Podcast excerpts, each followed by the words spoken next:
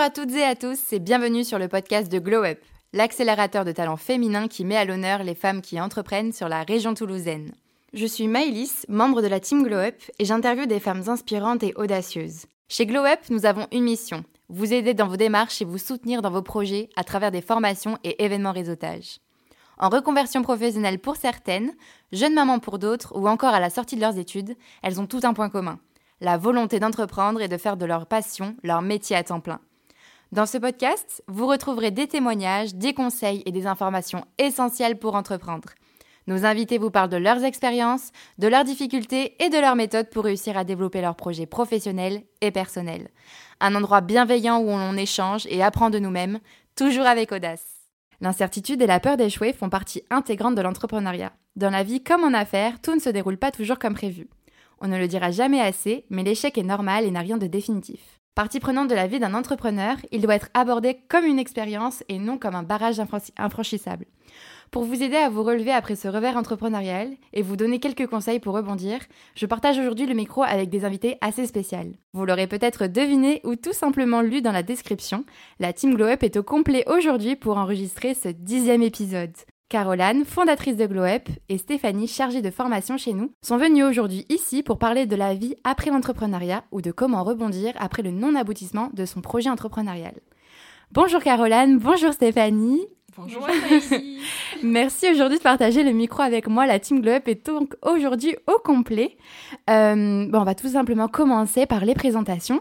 Parlez-nous un petit peu de votre parcours euh, individuel et de votre activité d'aujourd'hui. Ok, ben je me lance. Merci Stéphanie. Euh, bah donc voilà, moi je suis aujourd'hui assistante pédagogique administrative au sein de Glow Up. J'ai eu plusieurs vies dans ma vie. Une des plus grandes expériences a été travailler donc en CCI où j'accompagnais les structures touristiques à se développer. J'ai adoré mon métier vraiment pendant des années, mais malheureusement au fil du temps ça ne correspondait plus à mes valeurs, plus à mes envies. Euh, il y avait un management qui ne me convenait plus et sans m'en rendre compte j'ai glissé vers le burn-out. Donc, euh, avec différentes aides, j'ai pu quitter l'entreprise. Et là, je me suis juré, plus jamais de ma vie, je serai en CDI. Euh, plus jamais de ma vie, je serai salarié. Et euh, bah, du coup, je me suis dit, voilà, maintenant, j'ai envie de liberté, j'ai envie de faire les choses comme j'ai envie. Et ben, je me suis lancée à mon compte et j'ai créé mon entreprise. Donc, on y reviendra plus tard. Mais de Wedding Planner, donc mon jour parfait. Et la vie a fait que, malheureusement, tout n'est pas aussi facile. et euh, voilà, j'ai arrêté l'activité pour différentes raisons, mais je pense qu'on en parlera plus tard euh, dans l'émission. Caroline, du coup, est-ce que tu peux nous parler un petit peu de toi, de ton parcours et, et, de l'activité chez Glow aujourd'hui? Moi, avant d'être fondatrice de Glow j'ai eu un parcours qui n'a pas été un long fleuve tranquille, notamment au niveau de mes études, puisque du coup, je me suis beaucoup cherchée, enfin, j'ai surtout cherché ma voie. Je, en fait, pour moi, c'est pas concevable de faire euh, un métier ou des études qui ne me plaisaient pas à 100%. Du coup, j'ai testé pas mal de choses et en gros, ben, entre mes 18 ans, l'âge auquel j'ai commencé mes études, et mes 29 ans, j'ai à peu près alterné à chaque fois deux ans d'études, deux ans de travail. Donc, euh, ça s'est fini par un master banque et finance en alternance que j'ai fait de mes 27 à 29 ans à peu près. Donc, j'ai terminé il y a 4 ans. Et euh, bah, suite à ça, je me suis lancée dans l'entrepreneuriat puisque euh, force était de constater que je ne trouvais ma place euh, absolument nulle part. voilà, donc je me suis dit, bah, je vais créer mon propre métier et a priori, ce sera mieux. Et du coup, parlez-nous un petit peu de votre premier projet entrepreneurial. Comment ça s'est déroulé? Qu'est-ce que c'était déjà? Et est-ce que du coup, celui-ci a été fructueux? Ou alors est-ce que vous avez déjà vécu ce fameux échec entrepreneurial, comme on peut l'emmener, je vais le mettre entre guillemets, l'échec entrepreneurial, parce qu'on en reparlera après. Stéphanie, tu me parlais tout à l'heure de ton activité, donc Wettic Planner. Est-ce que tu peux nous expliquer, du coup, un petit peu comment ça s'est déroulé pour toi? Oui, bah alors du coup, je me suis retrouvée euh, ben, donc au chômage, et c'est vrai que je cherchais du coup à me reconvertir vers autre chose, mais surtout pas en salariat. j'étais Absolument vraiment, pas. j'étais vraiment focus sur ça, j'étais un peu, un peu dingo. Et puis c'est vrai que voilà, j'ai repris un peu ce que j'aimais faire par le passé, et j'ai toujours aimé les tableaux Excel, j'ai toujours aimé les, les post-it, et je pense qu'une partie de moi a toujours aussi un peu aimé driver, diriger un peu tout ça. Et c'est vrai que voilà, en regardant différentes choses, ben, je me suis dit, enfin, voilà, aussi la petite histoire, c'est que ma sœur s'était mariée donc euh, dix ans auparavant. Euh, je l'avais accompagnée dans, ce projet, mais c'est vrai que c'est pas un métier dont on parlait beaucoup encore à l'époque en France, et encore moins dans ma famille, puisqu'être à son compte, c'était pas possible. Enfin, moi, j'ai des parents qui ont vécu, euh, qui ont bossé toute leur vie dans la même entreprise, et tous les deux ensemble possible en 40 ans, donc on n'avait pas cette fibre du coup d'entrepreneur. Et voilà, et en regardant un petit peu autour de moi, je me suis dit ouais, ce métier-là pourrait m'intéresser parce que justement, on est amené à ben, voilà être très très carré, avoir des tableaux Excel, des post-it. Euh, donc les tableaux Excel. Ça, ça me convenait.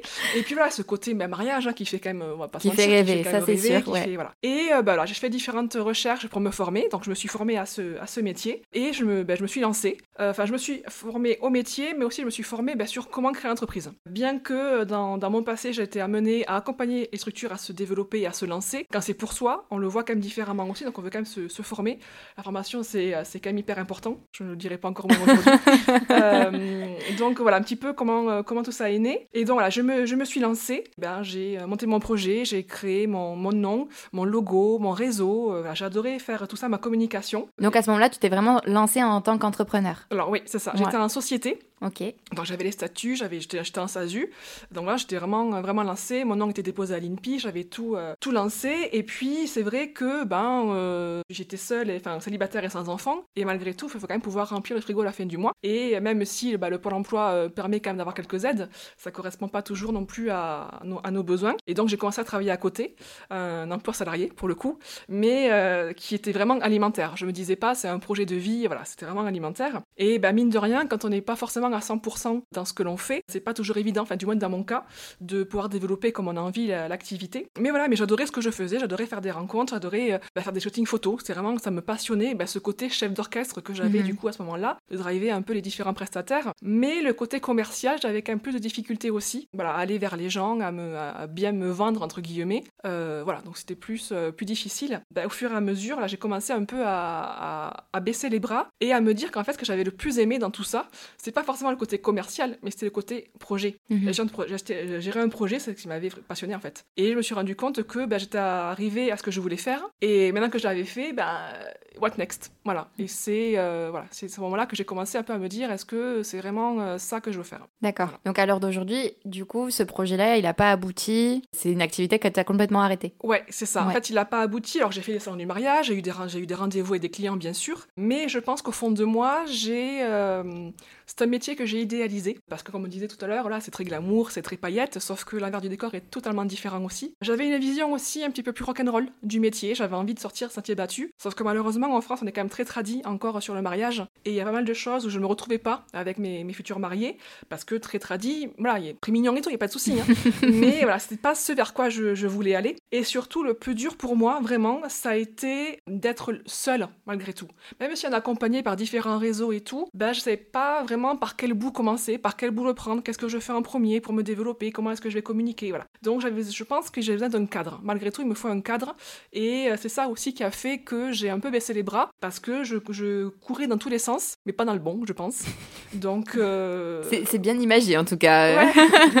voilà, donc voilà, différentes choses, et c'est vrai que ben voilà, j'avais le métier, enfin le boulot salarié à côté, différentes choses qui ont fait que, et puis en parallèle de ça, donc arrive un Monsieur Covid, donc ce qui n'a pas forcément aidé du tout l'univers de l'événementiel. Et donc je pense que ça a été l'élément déclencheur de me dire on va arrêter les bêtises, on va arrêter de s'acharner sur quelque chose qui ne prendra pas, puisque au-delà de ça, c'était moi aussi euh, qui n'avais plus cette envie-là, puisque c'était juste, je pense, euh, me prouver que je pouvais le faire par rapport à mon, enfin, mon échec, par rapport à ce qui s'était passé dans mon passé. Donc c'était plus me prouver que je pouvais faire des choses, et je me le suis prouvé, et quelque part, ben, c'était bien aussi. quoi. Caroline, du coup, parle-nous un petit peu de toi. Est-ce que, euh, donc déjà avant Glow Up, tu as eu des projets entrepreneuriales? Et, et, après, bah, du coup, parle-nous un petit peu de Glow Up, l'idée, etc. Alors du coup, bah, moi, quand je me suis lancée dans l'entrepreneuriat, donc comme je disais tout à l'heure, en fait, j'ai terminé mon master banque et finance en alternance. Et en fait, euh, bah, je me plaisais pas du tout euh, dans ce que je faisais. Euh, j'adorais en fait le côté, euh, le domaine bancaire, j'y avais travaillé déjà plusieurs années auparavant, mais le côté ultra commercial me convenait pas du tout. Donc déjà, j'ai été hyper déçue parce que j'avais repris mes études à 27 ans. Alors ça peut paraître jeune, mais quand on a cet âge-là, on est déjà beaucoup plus vieux que la classe, donc c'est déjà un gros effort.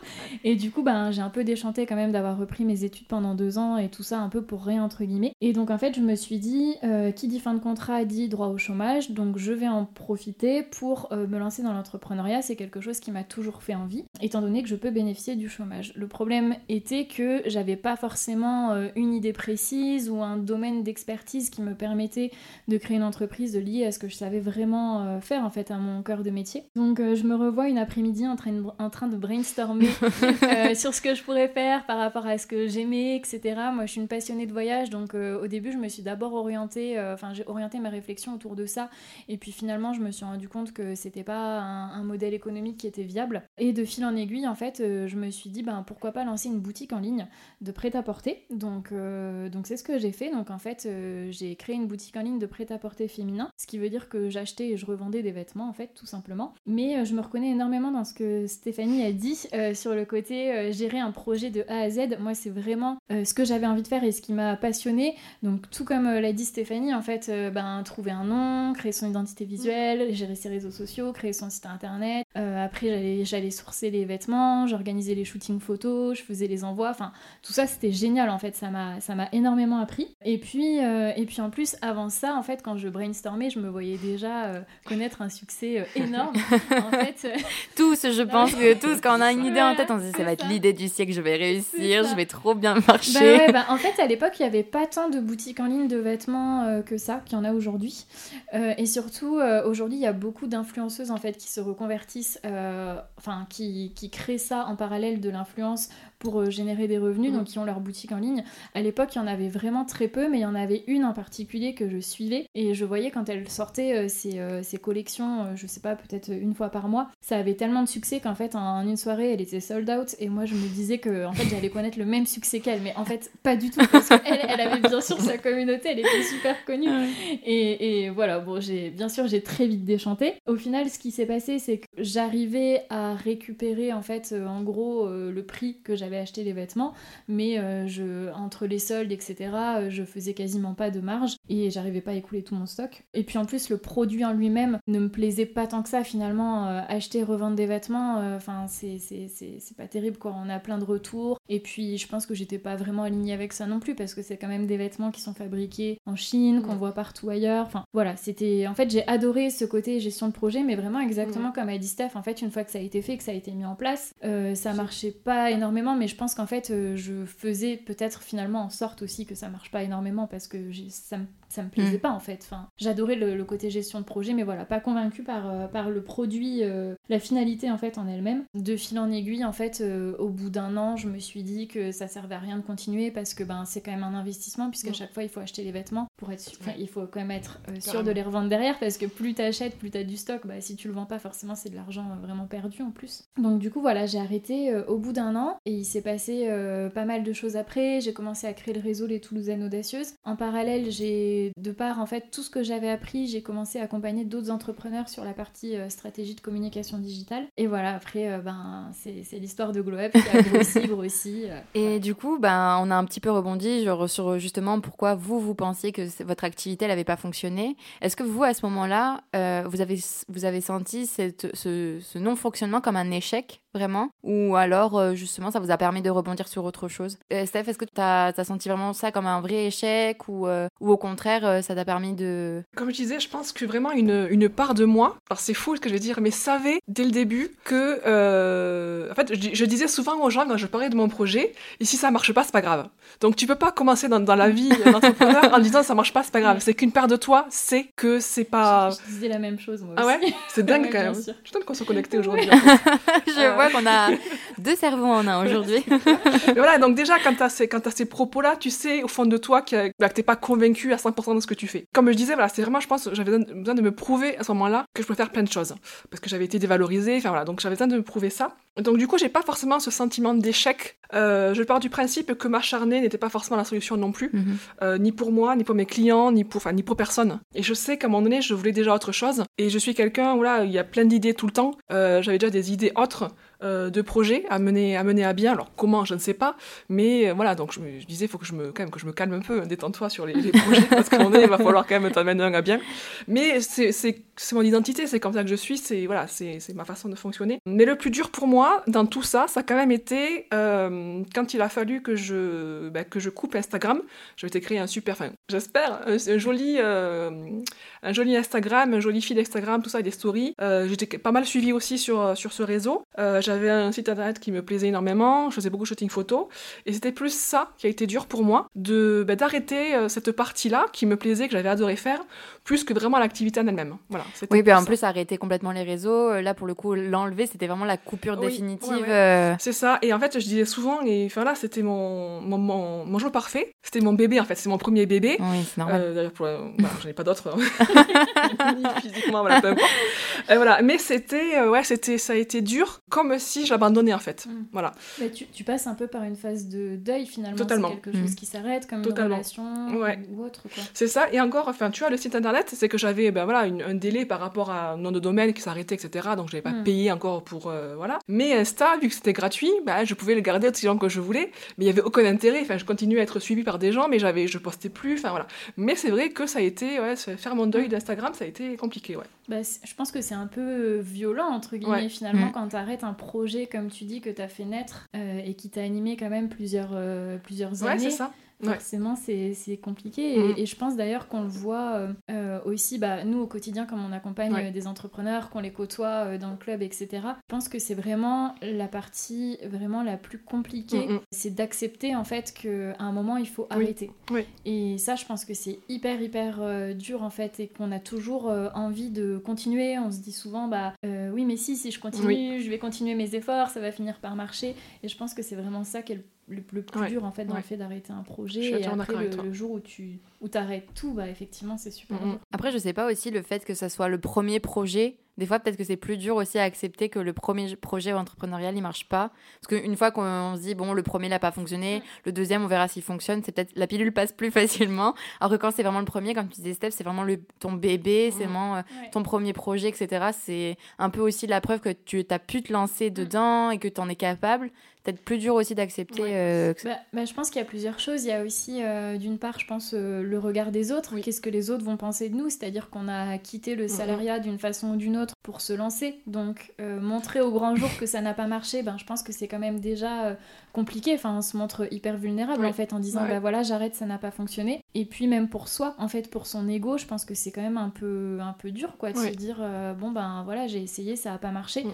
Après, ben, comme disait Steph, elle, elle l'a pas vécu comme un échec et c'est tant mieux parce que je pense que pour certaines personnes c'est plus compliqué que d'autres. Du, bah, du coup, j'en profite pour. Oui, oui, et du coup, et du coup, pour ta boutique, toi, est-ce que tu as vécu ça comme un Alors- Et est-ce que, euh, justement, ça t'a- Enfin, comment t'en es venu justement aussi à avoir l'idée de monter euh, les Toulousaines audacieuses après par la suite? Est-ce que ça a été, ça a découlé très rapidement ou alors vraiment il y a eu une coupure entre les deux? Ben alors, euh, du coup, moi, je l'ai pas du tout vécu comme un échec. Euh, comme le disait Steph, je me suis vraiment sentie, euh, en fait, presque libérée parce que, en gros, je, je sentais que ce projet, c'était pas celui dans lequel j'avais vraiment ma place et, et- et celui pour lequel j'avais vraiment des choses à apporter. Donc, en fait, je pense que c'était plus une libération de me dire, bon, ok, ça, c'est c'est derrière et maintenant, je peux me consacrer à autre chose. Et c'est surtout que ça m'a énormément appris, en fait. Enfin, si j'étais pas passée par ce projet-là, jamais, enfin, jamais, je peux pas dire jamais, mais je pense que je n'aurais pas eu l'idée de me former au marketing digital, à l'entrepreneuriat. Enfin, j'en serais jamais arrivée, en fait, là où j'en suis aujourd'hui. C'est ce projet-là qui m'a qui m'a permis d'acquérir toutes ces compétences et, et de m'ouvrir à l'entrepreneuriat euh, comme ça. Et surtout, ça me permet de rebondir après sur comment j'ai créé les Toulousaines Audacieuses, c'est que surtout, ça m'a permis de rencontrer des personnes extraordinaires. En fait, depuis que je suis entrepreneur, je rencontre bah, du coup au quotidien des femmes qui sont euh, passionnées par ce qu'elles font. Mm. Et ça, je trouve que dans les... En fait, quand tu échanges avec quelqu'un qui est passionné par ce qu'il fait, par ce qu'elle fait, enfin, c'est juste incroyable et t'apprends énormément en fait. Voilà, une des choses qui m'a vraiment le plus marqué en me lançant dans l'entrepreneuriat, c'est ces rencontres qu'on peut faire et toutes ces personnes que j'ai rencontrées depuis. Et en fait, c'est en rencontrant justement ces personnes et en assistant aussi à des événements réseautage en parallèle de, bah, de mon activité, enfin quand j'avais la boutique, que je me suis dit qu'il y avait vraiment quelque chose à faire sur le côté réseautage. Et donc, euh, je suis partie un peu de rien un jour en me disant, bon ben, j'ai assisté à des événements réseautage, c'était... C'est incroyable, je pense, tout ce que ça peut apporter humainement, en termes de business, euh, etc. Mais il n'y a pas de réseau qui corresponde vraiment à mes envies, à mes besoins, un réseau sur lequel on peut s'inscrire dans la durée, plutôt basé sur l'entraide et la bienveillance que sur le côté business, etc. Donc je me suis dit, bah, je vais créer, je vais organiser en fait un événement et je vais voir ce qui se passe derrière. Et en fait, dès le premier événement, ben, ça, ça a cartonné en fait. Enfin, le premier événement, on n'était que 8 ou 9 euh, sur 15 personnes, mais dès le deuxième événement, en fait, le bouche à oreille a fait son effet. Et du coup, bah, je me suis dit, là, il y a vraiment quelque chose à faire et je vais commencer à organiser des événements de façon euh, de plus en plus récurrente. Et en fait, c'est comme ça euh, que les Toulousaines audacieuses étaient nées. Donc, bien sûr, si j'étais pas passée par ce premier projet entrepreneurial, jamais de ma vie, j'aurais eu l'idée de lancer un réseau et, Glow Up n'existerait pas. Donc, au final, vraiment, c'était déjà qui t'a permis de rebondir sur, la, ah sur les Toulousaines audacieuses et après sur ce que tu fais aujourd'hui. Du coup, au final, tu en as tiré une bonne expérience de cet échec? Enfin, si on peut bah, appeler ça comme un échec au final, parce que... bien sûr, bah, c'est pour moi c'est énorme ce que ça m'a apporté en fait, parce que si j'étais pas passée par là, je pense que je serais euh, probablement encore en train de chercher ma voie en fait. Euh. Et puis euh, ce que ça m'a apporté aussi, c'est de me dire on n'est pas obligé de reprendre des études et de faire des études à mm. chaque fois pour réussir à trouver une activité qui nous plaît et surtout pour être légitime en fait dans ce qu'on fait. Euh, parce qu'aujourd'hui euh, enfin j'ai animé plein de formations euh, sur les réseaux sociaux stratégie digitale pour les entrepreneurs etc et, et, je me sens compétente dans ce que je fais alors que je n'ai aucun diplôme lié au marketing mhm. digital. J'ai appris sur le tas et en étant au contact justement des entrepreneurs. Et au final je pense que parmi les auditrices il y en a pas mal qui, qui ont suivi l'atelier Instagram puisque du coup il y a un, un atelier Instagram que j'ai commencé animé il y a quelques années. Euh, je crois qu'en tout, j'en ai organisé une douzaine avec à chaque fois 10 participantes. Donc, si on fait le calcul, euh, c'est énorme le nombre de participantes qui ont assisté à cet atelier. Et à chaque fois, j'ai eu des retours euh, hyper, hyper positifs parce qu'en fait, c'était un atelier Insta qui s'adressait vraiment aux entrepreneurs. Et donc, on n'apprenait pas de la théorie sur les réseaux sociaux, mais vraiment de la mise en pratique. Comment est-ce qu'on met en avant son activité quand on est entrepreneur sur Instagram? Et du coup, voilà, tout ça pour dire que effectivement, ça m'a aussi appris cette belle leçon et, et que j'hésite pas euh, à, dire euh, aux personnes que je croise autour de moi, c'est que en fait euh, les études finalement, oui c'est bien de faire des études, mais c'est pas parce qu'on n'a pas fait d'études dans un certain domaine qu'on ne peut pas se lancer dans ce domaine-là. Et, et, ça c'est hyper important aussi je trouve comme leçon à apprendre. Et Steph, toi du coup, est-ce comment t'as vécu après du coup cette après ton, ton projet entrepreneurial qui n'a pas abouti? Est-ce qu'est-ce que t'en as tiré de cette expérience? Tu me disais tout à l'heure, t'as pas vraiment vécu ça comme un échec. Qu'est-ce que t'en as tiré aujourd'hui? Et surtout comment t'as rebondi après cet échec? Ouais, ah bah, j'en ai j'ai appris énormément de choses sur moi, sur ma capacité à déjà aller les gens. Quand on est sur un salon du mariage, il faut faire sa place aussi. Donc c'est voilà, et moi qui suis quand même malgré tout, je suis assez réservée. Donc il faut euh, voilà aller chercher les gens, leur faire comprendre qu'on est là, super wedding planner euh, surtout que c'est pas un métier encore trop. Euh, une image, avait une image très luxe, très, très chère et compagnie. Pareil, quand il faut prospecter, ne serait-ce qu'aller voir des prestataires pour les rencontrer, ben, on prend le téléphone, on les appelle, et sincèrement, c'est pas facile. Et je, ben, je fais, tu le fais, t'as pas le choix que de le faire. Donc là, j'ai beaucoup appris sur moi, et surtout, le plus important que j'en retire de tout ça, c'est que ben, j'ai assisté, comme disait Caroline, au, premier goûter des audacieuses, et c'est comme ça que j'ai. C'était un goûter. Ouais, c'était un goûter, ouais. C'était juste avant les Gilets jaunes, donc à cette époque-là, on pouvait se permettre de faire des goûters le samedi après-midi. voilà. On a fait qu'un, ça n'a pas duré. Malheureusement. Mais, mais voilà, et ça fait partie des choses bah, qui, qui, qui, ont été pour moi bah, super, euh, super enrichissantes parce que j'ai rencontré bah, Caro, j'ai adhéré au réseau assez rapidement dans, dans la foulée. Et puis c'est vrai qu'après, Caro m'a fait confiance sur plein d'événements. Donc voilà, j'en ai animé quelques-uns euh, par mm. la suite. Et euh, je pense que si je suis là aussi avec toi à parler de tout ça, c'est parce que bah, j'ai fait cette rencontre-là aussi. Donc sincèrement, j'ai gagné, mais alors sur toute la ligne. Quoi.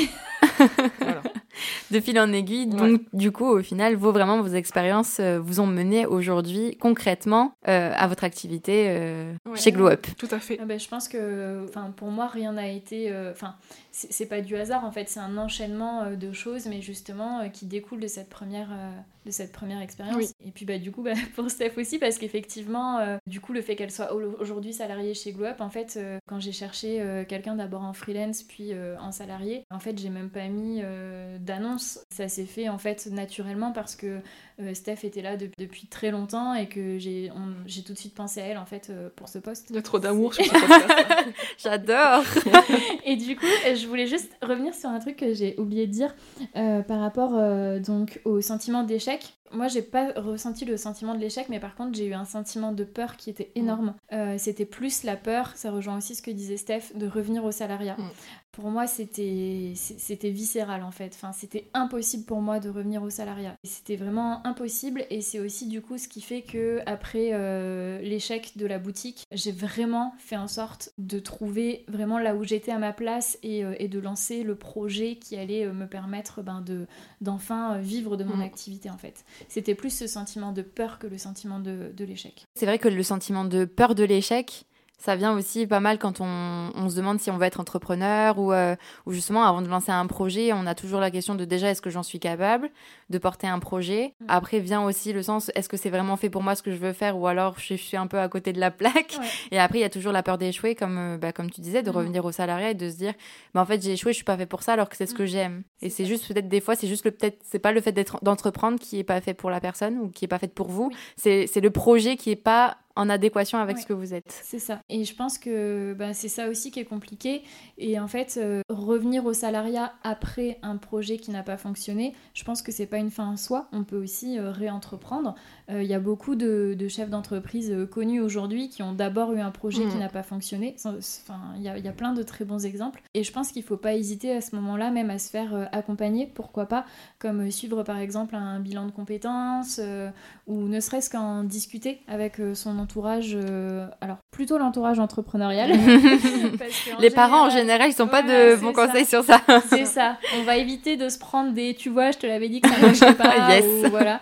Donc, euh, mais vraiment, euh, ne pas hésiter, euh, ben, encore une fois, à s'entourer d'entrepreneurs, ben, comme, comme ce qu'on peut faire quand on vient aux événements réseautage, justement. Mais, mais je pense que se faire accompagner, notamment via un bilan de compétences, ça peut être une super solution parce que, ben, en fait, c'est vrai que par exemple, moi, quand je me suis lancée, je me suis dit, bon, ben, comme disait Steph, encore une fois, euh, si Steph ça- a la voix de la sagesse aujourd'hui. si, si ça marche pas, au pire, euh, c'est pas grave. En gros, euh, j'ai mon diplôme, j'ai mon master banque en poche et je retournerai bosser Mhm. dans la banque. Mais en fait, en y réfléchissant, ben, on peut aller beaucoup plus loin que ça parce que toutes ces compétences qu'on a acquises dans notre projet entrepreneurial, en fait, c'est une ressource incroyable. Mhm. Et en fait, on peut tout à fait, encore une fois, ça rejoint aussi ce que je disais par rapport aux études et aux diplômes. Mhm. En fait, on peut tout à fait se resservir de ces Ouais. compétences pour, se, pour recréer en fait un projet entrepreneurial avec ces compétences-là qu'on a acquises.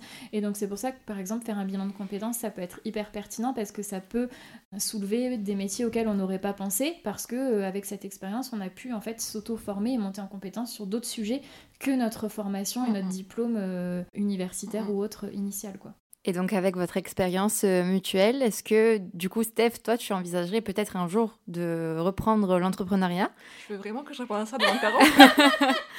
Ouais, Attention, pourquoi pas C'est non mais après sur le long terme, longue vie. euh, Et après, pareil, euh, est-ce que, euh, est-ce que toi, Caro, t'aimerais avoir d'autres projets entrepreneuriaux à côté de Glow Up? Est-ce que c'est quelque chose que vous avez déjà pensé? Est-ce que c'est quelque chose qui vous tenterait en plus de ça? Ou, euh, ou alors, euh, vous ne savez pas? Pour être tout à fait honnête, j'ai des idées tout le temps en fait. Non, non, mais c'est vrai, je pense que je suis, euh, je suis comme ça, j'ai tout, ple- tout plein d'idées. Mais après, voilà, enfin, je rejoins juste parenthèse sur ce que disait Caroline tout à l'heure sur le bilan de compétences. Donc moi, j'en ai fait un, du coup, parce que j'avais trop d'idées, justement, et je me suis dit, il faut que j'arrête avec toutes mes idées, il faut que je me concentre sur une seule. Et euh, ce qui était hyper intéressant, c'est qu'elle m'a confortée du coup qu'en fait je suis quelqu'un qui travaille en mode gestion de projet. Moi j'ai besoin de prendre un projet, je le monte, je le monte euh, bah, du mieux que je peux, on arrive à, ce qu'on avait prévu, et voilà, c'est bon, on passe à autre chose. Voilà. Et surtout, ce qui était intéressant, c'est de voir que j'étais quelqu'un qui travaille, alors c'est très rigolo le terme, mais on avait trouvé un terme qui était sympa, une liberté cadrée. Et du coup, je me dis, ben, peut-être que c'est pas ce dont, enfin moi, peut-être que l'entrepreneuriat, c'est pas forcément ce dont j'ai besoin. Moi, j'ai peut-être besoin d'être guidée, mais dans, cette guidance, faire comme j'ai envie de le faire aussi. Et du coup, c'est ce que je retrouve aujourd'hui euh, avec Caroline sur, euh, sur Glow Up. Donc, pour répondre à la question, euh, est-ce que dans la, dans la suite, est-ce que vous... re- Je sais pas. Franchement, je pense pas que je sois faite pour entreprendre. Je suis faite pour avoir plein d'idées, plein de projets et me les mener à bien, mais avec quelqu'un qui me qui m'accompagne en tout cas dans, dans ça. Et toi, Caroline, du coup, est-ce que t'aurais, t'aimerais, est-ce que tu as déjà eu des idées de- d'entreprendre donc d'autres projets? Ou euh, oui, bien sûr, énormément. Euh, je pense qu'en fait, quand on est entrepreneur, on, est, on a ça dans, dans la peau, on est entrepreneur dans l'âme et, et on, enfin, je pense que la plupart des entrepreneurs ont tout le temps de nouvelles idées.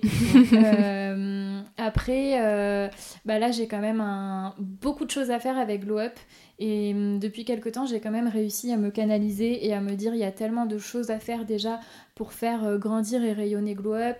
Euh, comme par exemple pouvoir déployer Glow Up dans d'autres villes de. France ou des choses comme ça.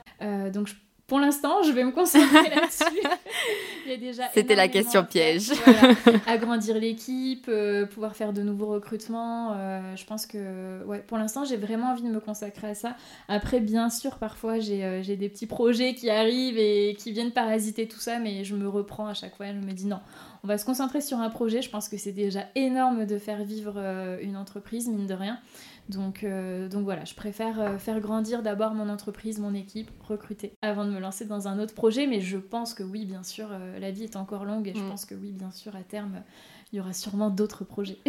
il faut le voir comme des projets dans un projet, en fait, finalement. Tout ce que tu fais au sein de Glow Up. Pour... Des projets dans des projets, c'est vrai. C'est bien dit ça. Steph, tu as la voix de la raison aujourd'hui. Waouh m'inspire.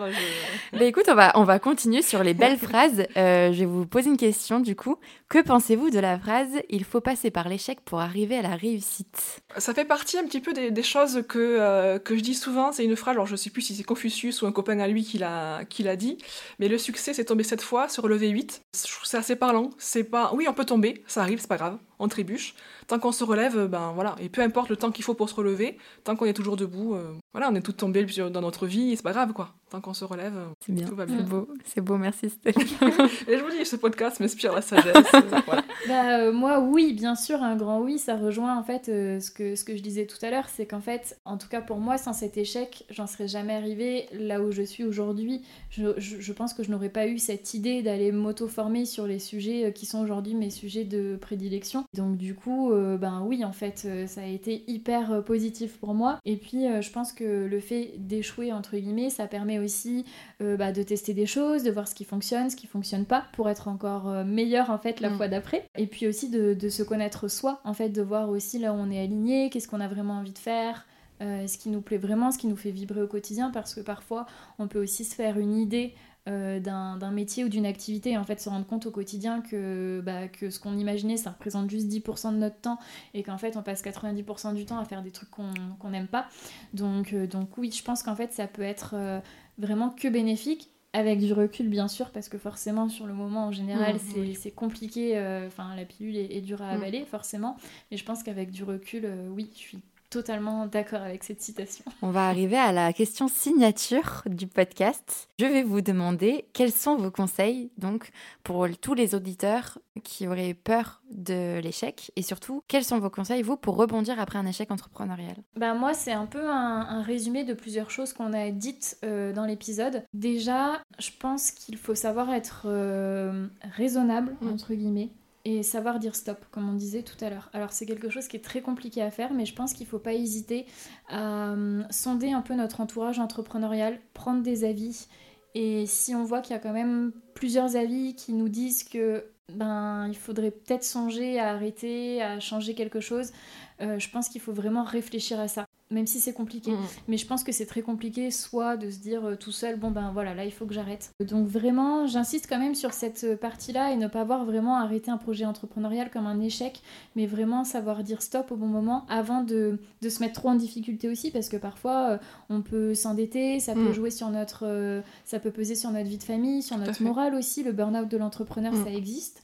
Donc euh, je pense qu'il faut être hyper vigilant pour pas en arriver là. Donc euh, déjà mon premier conseil c'est voilà de, s'écouter et quand on sent que ça va plus savoir dire stop. Et ensuite euh, ben aussi ce que je disais tout à l'heure le fait de pouvoir peut-être se faire accompagner après un mm. échec pour pas rester seul dans son bah, dans sa déprime, dans sa tristesse sur le fait d'avoir arrêté et justement pouvoir utiliser cette super expérience et en tirer le positif pour pouvoir rebondir derrière, soit par un autre projet, soit par euh, le salariat, mais pas se dire c'est une fatalité, je vais devoir revenir au salariat, est-ce que je faisais avant, que j'aimais pas, et vraiment voilà prendre du recul sur la situation, prendre le temps aussi. Je pense que c'est important de se prendre un temps pour soi, même si c'est sûr il y a toujours la pression financière, parce que forcément, euh, ben, en général quand on arrête c'est que ça n'a pas marché et que financièrement on était arrivé à un moment où on n'a plus trop euh, de moyens financiers, mais quand même s'autoriser à se prendre quelques semaines pour prendre du recul, pour prendre du temps pour soi, pour digérer. Il faut savoir en plus que maintenant, euh, quand on arrête un projet entrepreneurial, alors y a, bien sûr il y a des conditions, mais on peut prétendre aussi au droit au chômage. Donc ça c'est quand même une belle avancée aussi. Et voilà, se prendre du recul, se dire que c'est pas une fatalité ce qui nous arrive, qu'on peut rebondir avec quelque chose d'encore mieux et surtout bien s'entourer. Euh, c'est ça, c'est vraiment la clé, bien s'entourer tout le temps. J'en suis entièrement d'accord avec ce qui a été dit, donc je ne vais, pas, je vais pas en rajouter. Mais surtout qu'il faut euh, bah, dire aux personnes aussi, bah, soyez fiers, mm. vous l'avez fait en fait. Il y a plein de gens autour de vous qui rêvent qui n'osent même pas le faire. Moi, je me suis pris des réflexions euh, désagréables. Ah, je comprends pas, avec tout ce que tu fais, t'as pas de contrat. Oui, mais moi, moi, j'ai tenté, en fait. Mais tellement. Voilà. Ouais, ouais. Donc, c'est ça, en fait. Soyez fiers de l'avoir fait. Mm. Tant pis si ça marche pas. Au contraire, vous avez plein de clés pour plus tard, pour euh, le Mm. salariat, pour plein de choses, ou même un nouveau projet. Mm. Donc, soyez fiers de l'avoir fait, quoi. On, s'enrichit tellement Ah personnellement euh, quand on entreprend. Et puis effectivement, s'il y a des critiques, en fait, C'est la la jalousie. plupart du temps, les critiques, voilà, c'est de la Mm. jalousie ou c'est les gens qui n'ont eux-mêmes pas entrepris Ouais. et qui en fait auraient aimé le faire mais ne le font pas. Mm. Donc euh, ouais, c'est, je suis tout à fait d'accord avec ce sont des belles paroles d'être fier de soi. C'est Sur ces belles paroles, on arrive déjà à la fin de l'épisode. Ça a été un super épisode très enrichissant. J'espère en tout cas qu'il aura su inspirer et rassurer surtout nos auditeurs. Je vous remercie, euh, Caroline et Stéphanie, d'avoir Merci partagé le micro aujourd'hui bon, pour ce dixième épisode, comme je le disais au début. Déjà 10 épisodes pour You Glow Girl. On est très fiers et très contentes. Merci à vous qui écoutez ce podcast. On vous dit à très bientôt pour un prochain épisode. En attendant, vous pouvez bien sûr nous suivre sur les réseaux sociaux que je vous mettrai en barre d'infos. Je vous dis à très bientôt et bonne journée. Merci les filles. Merci. À bientôt.